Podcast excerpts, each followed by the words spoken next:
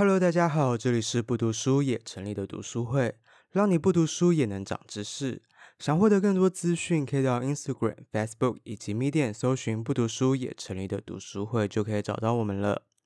从一月四日开始，我们与喜马拉雅联合制作《职场进阶十本书》，成为快速升职加薪的少数人，只会在喜马拉雅独家上架哦。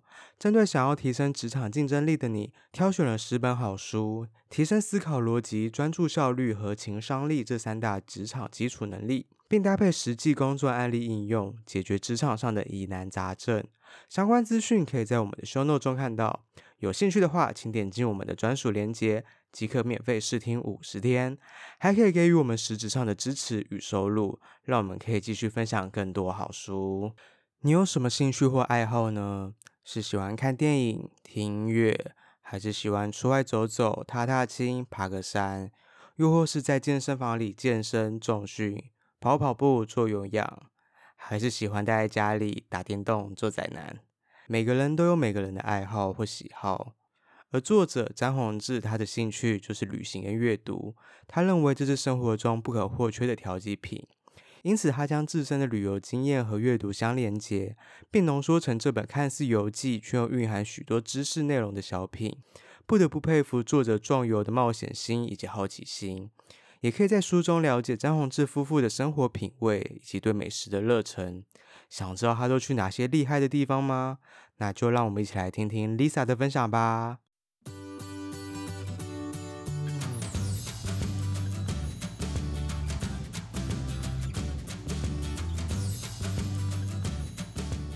今天我要介绍的书是《旅行与读书》，作者是詹宏志。为什么我会选这本书作为就是今年度的最后一本书呢？因为这两件事情对我来讲也是我人生中最重要的事情。他后面就有说啊，旅行和阅读对我来说都是人生的延伸。通过旅行，可以短暂地变成一个异乡人。等你回到家乡，你也带着异乡的眼睛回来，变得比原本的自己更宽广、更富裕。我觉得这段话讲的很好，然后也的确，旅行跟阅读是。呃，近年来，然后在我人生中、生活中扮演非常重要的角色，所以我希望在今年今年度的最后一次读书会分享这本书给大家。那当然也是要感谢，然后也很欣慰这次读书会可以一直这样子，我们就走到了第十二次，然后走了这么久。那这本书其实是我跟 Peter 借的。我一开始看到这本书名的时候，我还很不屑一顾，想说什么 旅行与读书，太拔了，这样也可以写一本书，心里那么想，你们不觉得吗？就好像就是好像会有一百本跟这个差不多的书，哎，对对。可是作者是詹宏志。哦，对了，对我我那个心里是这样想，就是怎么会这么。就是就是浅显易懂，你就把旅行跟读书就把它放成一个书名，就是好像到处都会有。然后他又在 Peter 的书架上，然后我还问他说：“这本好看吗？这本真的好看吗？” 然后 Peter 跟我说：“嗯，好看，好看。”然后我跟我说好看吗？我我还我还很质疑跟他说什么，他不会很千篇一律嘛？因为旅游书可能就会像我们常常看到的部落格啊等等的。对，所以我就会觉得，我一开始没有抱那样的期望，然后我就觉得，嗯，本来没有想看呐，好了，后来我还是跟 Peter 借来看了，我想说，我来看一下他到底在讲什么，我到底要怎么把旅行跟读书串在一起。那詹宏志很有名，我就不需要跟大家做介绍了。但我也是看了这本书才知道，原来他，哦，原来他这么有名，原来他是 PC Home 的创办人，对啊，然后他的老婆就是王宣一，对，王宣一就是之前那个上有介绍过那本书《国宴与家宴》。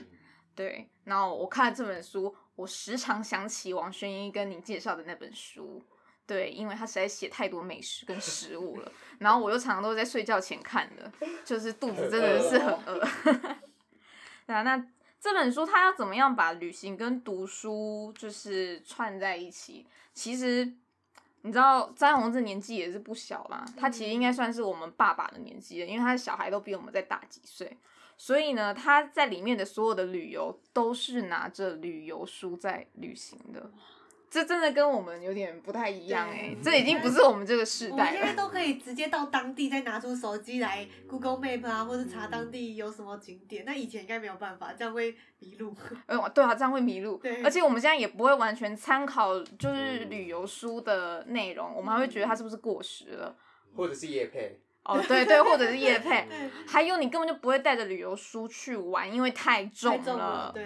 对，然后但他以他那个年纪。我我这边真的没有要 diss 他，但我真的是蛮佩服他啊！以他的年纪，他可以去游历这么多地方，然后单纯以看书这件事情，然后就用书去旅游，我觉得是很厉害的。嗯、所以我在看前面的时候，我其实有点惊艳，因为他去的地方都很特别。嗯、那我跟大家分享几个，就是他去的地方，你们应该也都会觉得有点酷。首先有印度嘛，然后呢有阿拉斯加划船嘛。接下来有非洲，反正非洲草原，对，然后是去看那种就是那种 safari，对，然后接下来就日本，日本他写了很多篇啊，都在讲食物，这边我就看了有一点就是很像在看王学一的那种感觉，然后还有爆炸后的天堂，爆炸后是福岛吗？不对不对，复兴才是福岛，爆炸后是那个好像是巴厘岛。对，好像是恐攻。哦，我以为是哦，所以更的那个，对，更早以前的。那边不是看完蛮生气的。看完蛮生气，你就觉得为什么他要去这种地方，对不对？他到底以什么角度去，对，啊、对不对？因为我记得他一直在篇章里面说自己很担心这趟旅程没办法去了，结果后来还是去。他还是去了。那他觉得很喜欢吗？他去完后，就是你你会很好奇他是以一个什么样的心态去，因为。哎，爆炸发生那么严重的事，然后你现在用一个观光客的。但他说他自己不是观光客啊，他说我现在是以一个我想要去振兴你们，我想要去帮你们加油打气。嗯，它里面有大概两章是在讲类似这样的，因为像那个复兴就是三一一的时候，他去他去仙台东北，他想要去帮他们加油打气，因为那时候他们刚经历过那个地震嘛。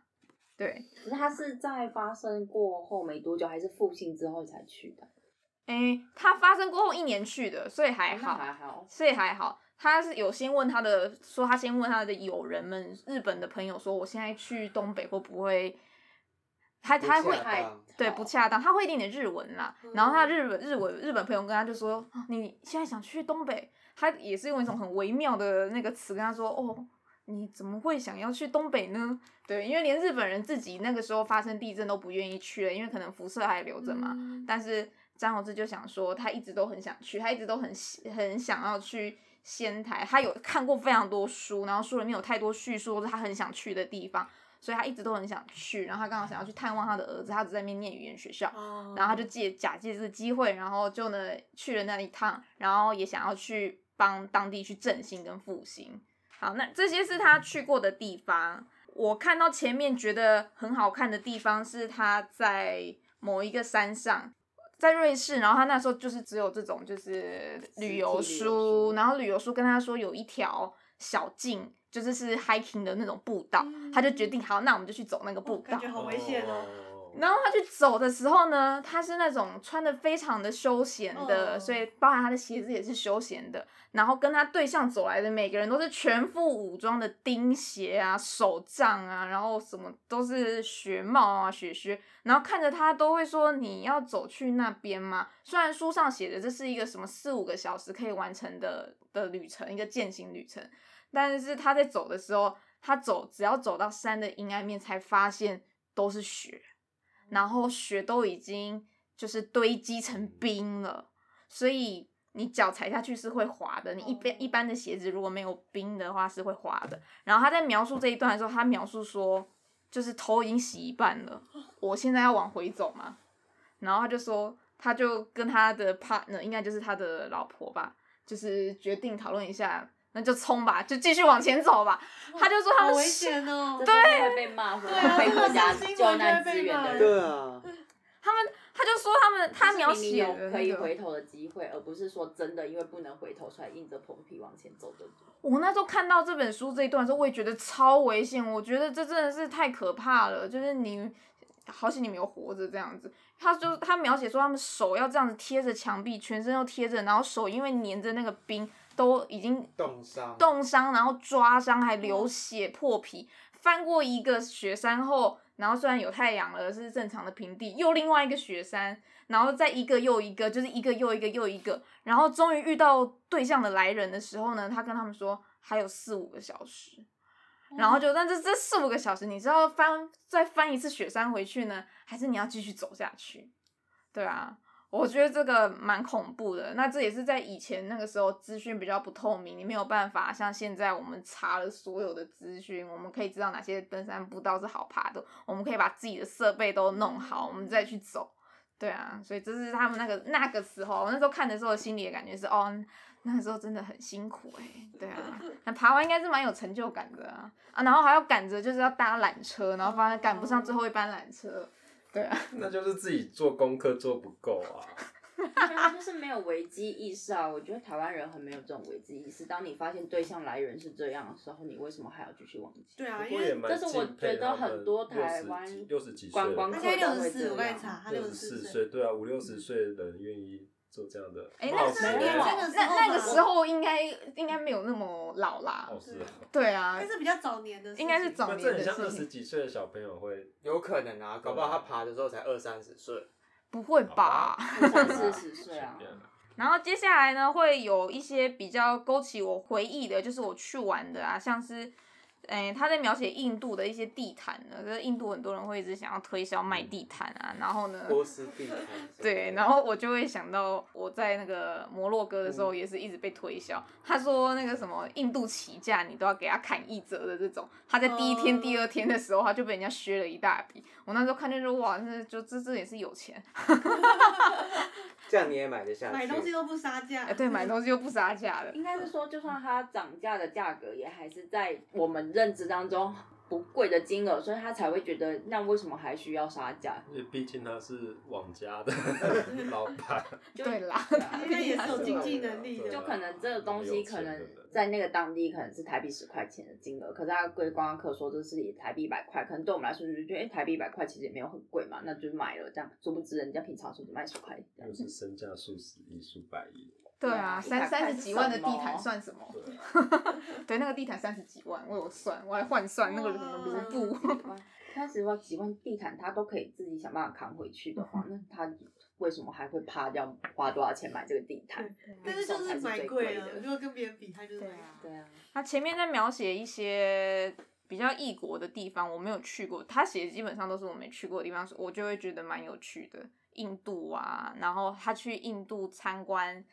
人家的餐厅，然后他很认真的把每一道菜，哎，参观厨房啦，印度餐厅厨房这边有点有点好笑，这是 Peter Peter 很 diss 这一点，就是他他他是真的蛮厉害，他都会上网去上网去预定他想要预定的饭店，上网去预定他想要的行程，然后直接写信给那个 hotel 的老板，跟他说我要订你们的 hotel 的房间，然后我还想要。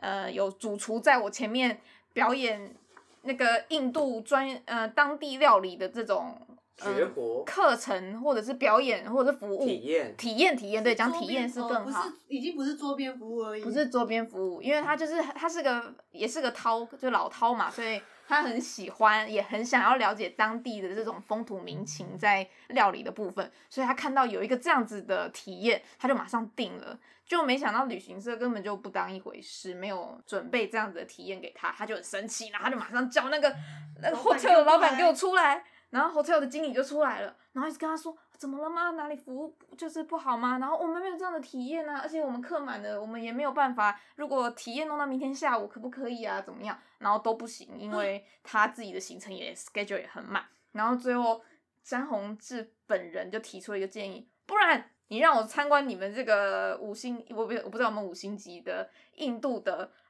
饭店的厨房，我看你们怎么操作。然后那个那个经理就说：好好好好好，这样子就可以了吗？好，那我今天晚上。值得被 diss 哦。有钱就是任性。对啊，就完全就体现。而且他如果哇，好有生活品味哦。反正他就参观着他们的那个厨房嘛。那厨房很有趣，他说他分成了很多区，就这一区就是做他们印度传统料理，然后呢，一区叫做中国料理，因为它要服务很多中华的人。然后一区是欧洲料理，然后一区是什么？巴拉巴拉的。对，所以他就这样子一圈一圈走的时候，然后那个副经理还一边跟他介绍每一区在干嘛。对啊，它里面有一个地方我很喜欢的是，它大部分都会把原文放进来，像是像是。像这边你就可以直接看到啊，像什么我离开托斯卡尼的 Chianti，他就直接把 Chianti 写进来，他不不会完全的就是当成一个翻译文，我不知道他在讲哪里。然后像后面非洲波扎那，他也会直接讲那种波，就是就是他会把它拼音完全都写上来啦，不会说。然后还有 Puncho 啊，就是他都会把原本的东西写上来，然后印尼语啊、日语啊，他完全都会写上来。不会让你有一种完全在看翻译文的感觉，对，所以如果你看得懂，假设因为有些是英文嘛，那有些是日文，你看得懂的话，你会更知道他在讲什么。这个是我喜欢的。我会在餐厅讲到这边，是因为他在餐厅里面的时候会有介绍非常多，现在是什么料理，什么料理啊，然后他就会把这个料理的那种英文名写出来。对啊，我觉得这个就比较更贴近更贴近当时的那个旅行感觉。你在看的时候，你会觉得更贴近他在讲解的这个食物。而不会又是被他翻译过的一个东西，他就直接跟你讲哦，这就是烤鸡的那种感觉。Oh. 然后非洲的话，就是看一些动物跑来跑去。非洲也蛮有趣的，但我现在好像没有什么印象深刻的地方。哎，印象深刻的地方就只有就是他有提到说，我们都已经是都市人了，但是我们却还是有很多矛盾的地方。他去了非洲了。但他们还是去入住一个最舒适的、最需要的一个帐篷啊！这跟我们那时候在摩洛哥一样，我们那时候已经住到撒哈拉沙漠了，可是我们还是希望住到一个可以洗澡的地方。顶级帐篷。对，就像现在很多人去露营，嗯、那个完美露营，那个帐篷打开有脚架的床，啊、然后有桌子、有地毯、有冷气。对，我们还是需要这些都市给我们的便利东西，嗯、我们还是需要网路。我们没已经没有办法离开这些东西，就尽管你已经到了非洲，你说你好想要体验非洲这种大辽阔的草原啊，或者像之前我们去那种撒哈拉沙漠区这种完全的大自然景观，我们还是没有办法完全的舍弃，这就是我们人类矛盾的地方。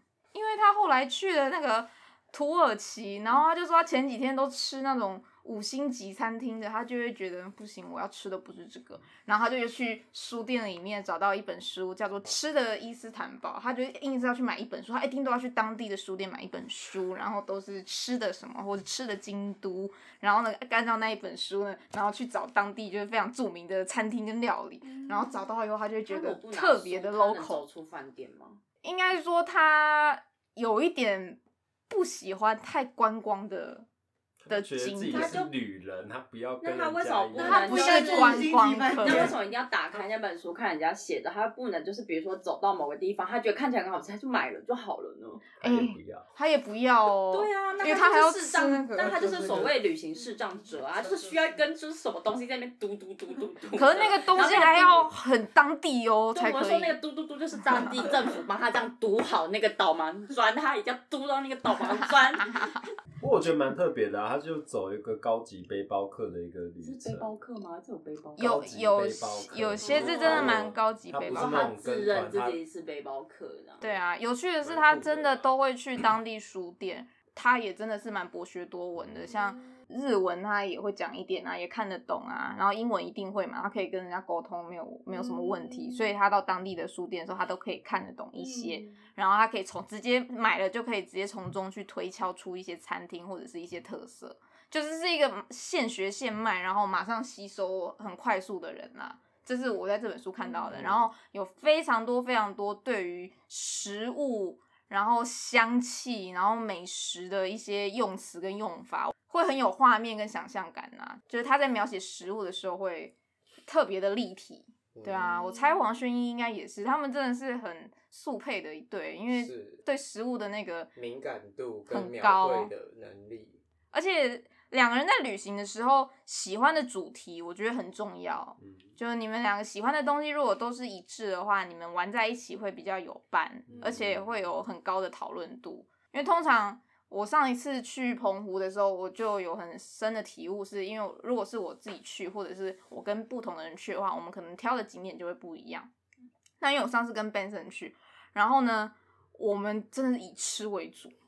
然后我就发现那一趟吃的东西，因为大部分是他找啦，嗯，然后吃的东西跟我平常会找的东西也都不太一样，然后质感真的也都高很多。然后我们在吃东西就有很很多更不一样的体验，然后让我对于这一次的旅行跟对于澎湖这个地方会有不一样的记忆跟回忆。然后中间有讲到一个部分，对于旅行，然后还有回去的地方。哦，他这边刚刚就有提到说，吃饭和旅行都是很个人口味的。所以才会有所谓的酒肉朋友，很相近、很相吸的这种嗜好啊，或者是你们的兴趣，会促成你们的那个旅行目的比较一致，对啊，或步调比较一致。这边应该大家都蛮有感的，或者如果不一致的话，至少也可以在分开走。对，分开走，嗯、至少可以沟通。感觉刚讲很多都是在旅行的部分，啊、那阅读到底是？他阅他会去当地买书，对啊，对啊，他都是看书才旅行的，所以连接就只有这个地方。其实还有更多，就是他他在看书，他是不管是看文学书、小说书的时候，都会跟这个地方是有连接的。例如，你看莎士比亚的书，然后呢，你就莎士比亚非常多的。东西讲到哪里？他讲威尼斯商人的话，你在威尼斯的时候，你会有这种威尼斯商人的东西马上立体的呈现在你眼前的这种感觉。那他有就是比如说类似这种假，就是很像类似追星之旅。比如说在这一本书里面，这一个主角经历在威尼斯这个城市，可能他的一天走的这一段过程，他还会就是真的去跟他走一样的路线再走一遍吗？没有没有没有，他不是走这个路线，然后他也没有写到这么细，但他只会提到说。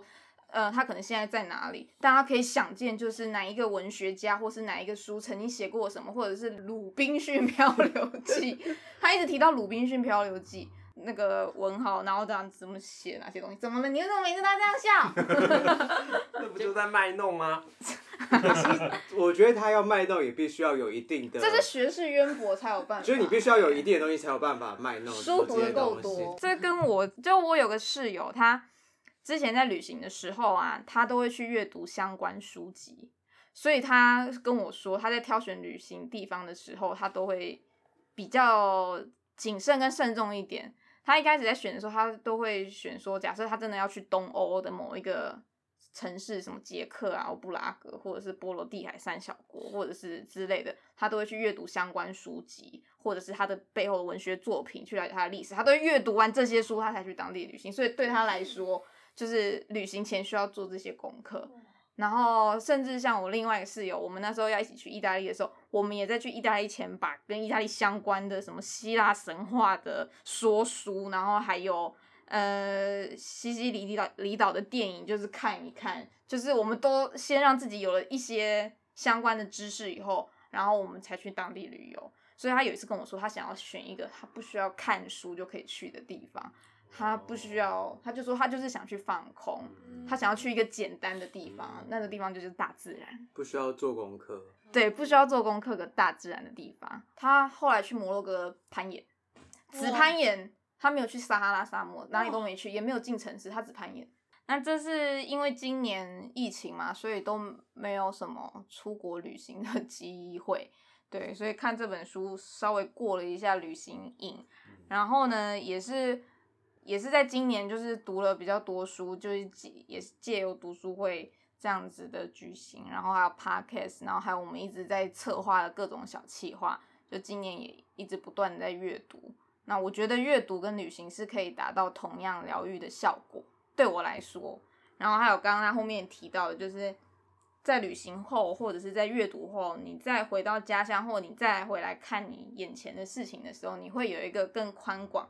或者是更富裕的角度，或者是更不一样的观点，那这也是为什么我觉得读书会一次一次举办，然后每一次每一次好像都比上一次再成长了一点，然后大家的讨论也都更就是很踊跃，然后很真心这样子在做交流，这也是很珍贵的。所以我就拿这本书当做今年的最后一本书要送给大家，就是旅行跟读书。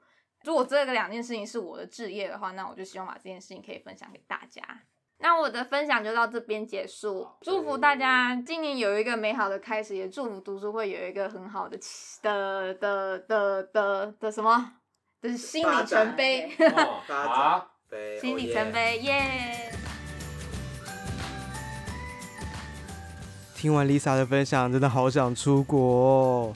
虽然现在疫情当道，哪里都不能去，就算真的要出国，可能也要等到两三年后吧。不知道你有没有这样的经验？看到一部电影或是一本书，就突然想去某个国家、某个城市。像我那时候看到《白日梦冒险王》，就超想去冰岛自驾旅行的。你有没有这样的经验呢？欢迎到 IG 私讯跟我们分享哦。那我们下次见喽，拜拜。